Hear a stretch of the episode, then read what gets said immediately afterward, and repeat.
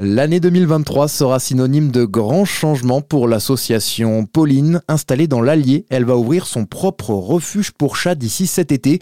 Un véritable centre d'hébergement pour félins qui va voir le jour grâce à la fortune d'un généreux donateur, son nom Michel Buva.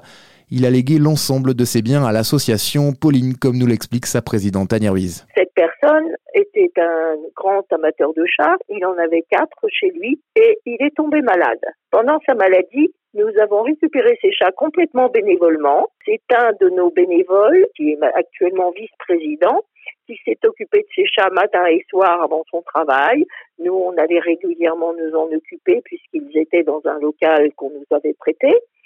Et ce monsieur a été très content de voir la façon dont il s'est occupé de ses chats. Il a eu une rémission dans sa maladie, il a repris ses chats et avec la certitude que, en cas de problème, nous allions prendre la suite nous allions récupérer ces quatre chats en cas de décès, ce qui a été fait.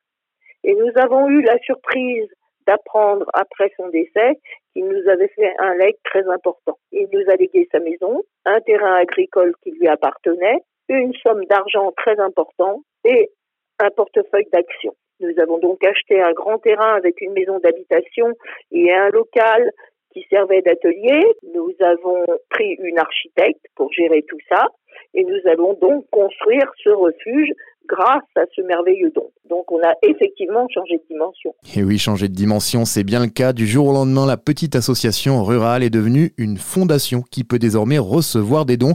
Le refuge est actuellement en construction. Il devrait ouvrir ses portes l'été prochain et pourra accueillir environ 80 animaux sur près de 300 mètres carrés. En plus de recueillir les chats sauvages, il proposera aussi un système de pension solidaire pour les personnes hospitalisées qui ne peuvent pas prendre soin de leurs animaux pendant une certaine période.